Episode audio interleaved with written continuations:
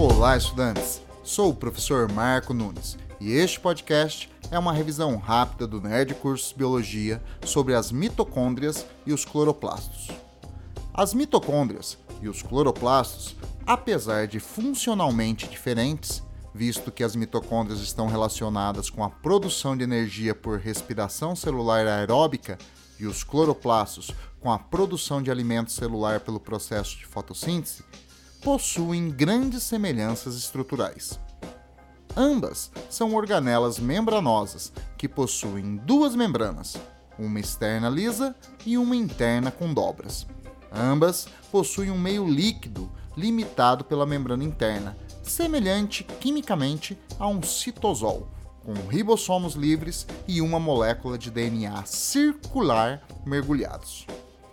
Nas mitocôndrias, as dobras da membrana interna são chamadas de cristas mitocondriais e o meio líquido é chamado matriz mitocondrial.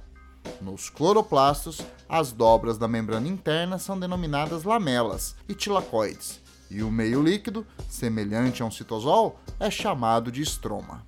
Uma análise mais atenta da estrutura mitocondrial e dos cloroplastos mostra muitas semelhanças com a estrutura de células procarióticas. E isto não é o acaso. A origem dessas duas organelas é muito provavelmente o resultado da associação entre uma célula eucariótica primitiva com bactérias que passaram a viver juntas.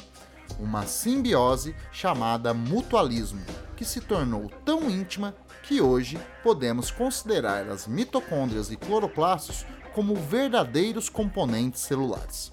No caso da origem das mitocôndrias, a associação envolveu a incorporação de uma bactéria aeróbica, que conferiu respiração aeróbica à célula eucariótica primitiva. Fato muito vantajoso do ponto de vista energético, pois produz muito mais moléculas de ATP que o processo anaeróbico.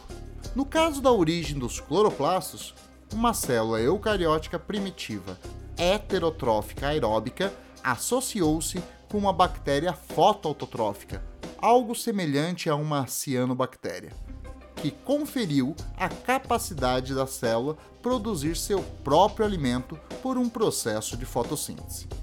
As mitocôndrias são encontradas em todas as células eucarióticas, já os cloroplastos somente nas células de algas protistas e vegetais. Então podemos pensar que na linhagem evolutiva vegetal a associação entre as células eucarióticas e procarióticas aconteceu duas vezes. Uma vez com uma bactéria aeróbica e uma segunda vez com bactérias fotoautotróficas para dar origem aos cloroplastos.